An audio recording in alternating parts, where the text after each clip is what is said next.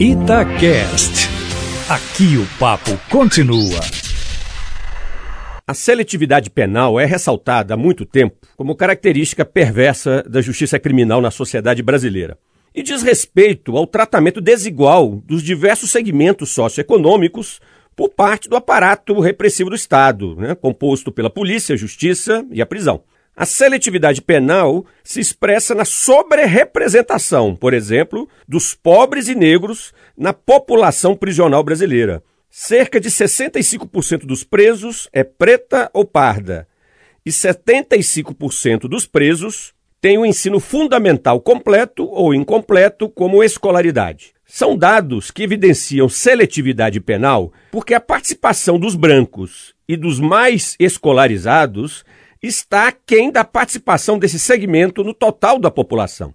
Pode-se argumentar, com alguma razão, que essa expressiva representação dos negros e pobres está relacionada ao perfil dos crimes cometidos.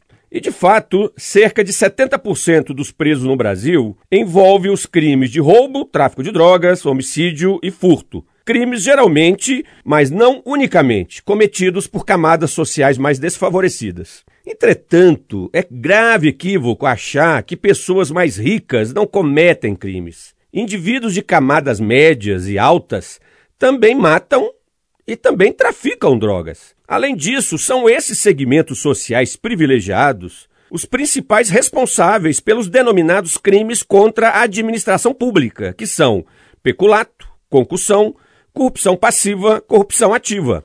Aqui reside o que se denomina na criminologia de criminalidade de colarinho branco. E conforme dados sistematizados pelo Conselho Nacional de Justiça, apenas 1,46% dos presos no Brasil respondem por tais crimes. Em números absolutos, menos de 15 mil pessoas no país estão presas por peculato e corrupção, de um total de 800 mil presos. Cá entre nós, ouvintes da Itatiaia, não dá para acreditar que não existam muito mais criminosos ricos, poderosos e brancos e que deveriam estar atrás das grades. A corrupção é fenômeno muito grave no Brasil e eu diria que tão grave quanto os homicídios e os roubos. O problema é que a justiça criminal brasileira não consegue condenar e aprisionar esse tipo de criminoso oriundo das elites sociais. Isso é expressão contundente da seletividade penal. Isso é expressão inequívoca da desigualdade social que perpassa a dinâmica da justiça criminal no Brasil. Infelizmente, o Supremo Tribunal Federal, com sua decisão de revogar a prisão após condenação em segunda instância, vai reforçar ainda mais esse fenômeno em nossa sociedade.